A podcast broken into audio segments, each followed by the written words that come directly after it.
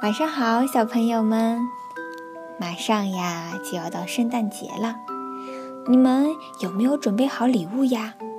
可以送给爸爸妈妈们，对不对？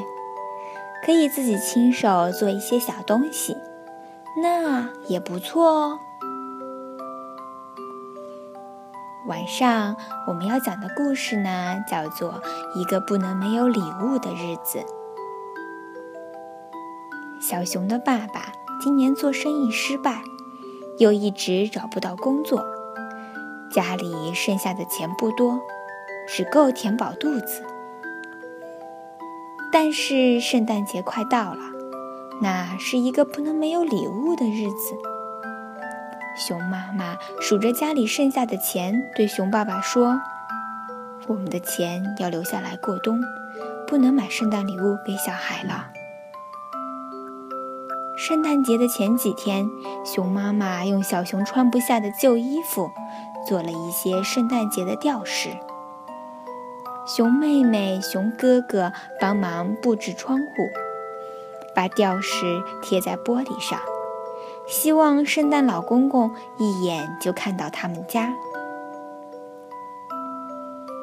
下午，熊爸爸戴上帽子出门，准备找几根树枝。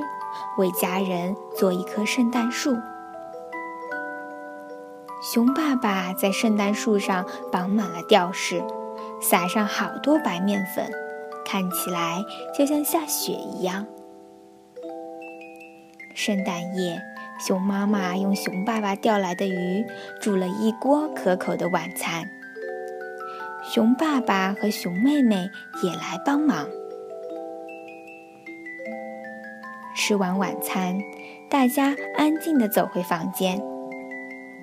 小熊躺在床上翻来翻去，睡不着。他要熊爸爸讲几个圣诞节的故事。小熊听完故事，对爸爸说：“圣诞老公公每年都送礼物给我们，今年他一定也不会忘记。”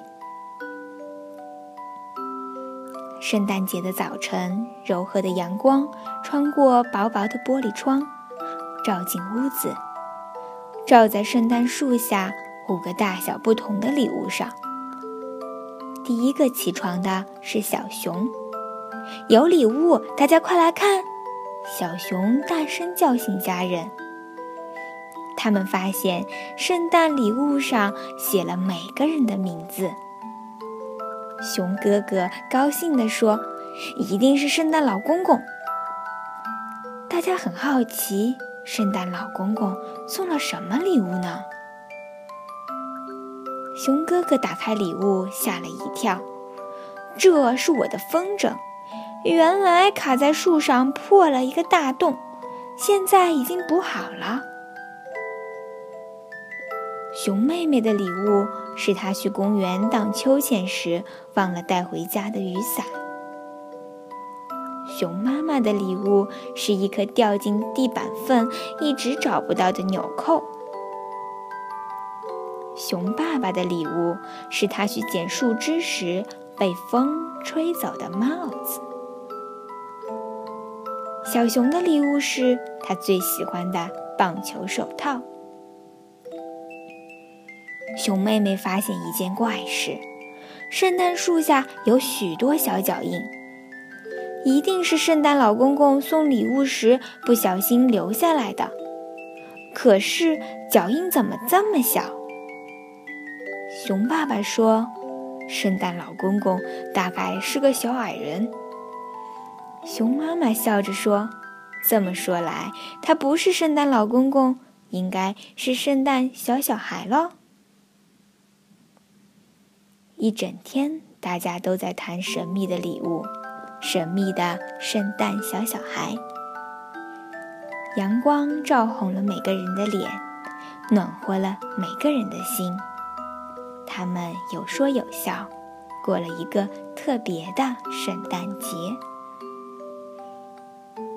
而这些礼物使他们想起一些美好的回忆。